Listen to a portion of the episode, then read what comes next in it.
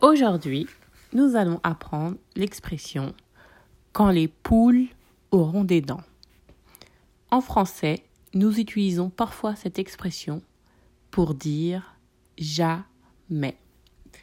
Donc quand vous entendez cette expression, quand les poules auront des dents, cela veut dire jamais. Exemple, quand les poules auront des dents, hmm, j'irai au marché. Ça veut dire que vous n'irez jamais au marché. Est-ce que vous avez compris? Si oui, envoyez-moi un message.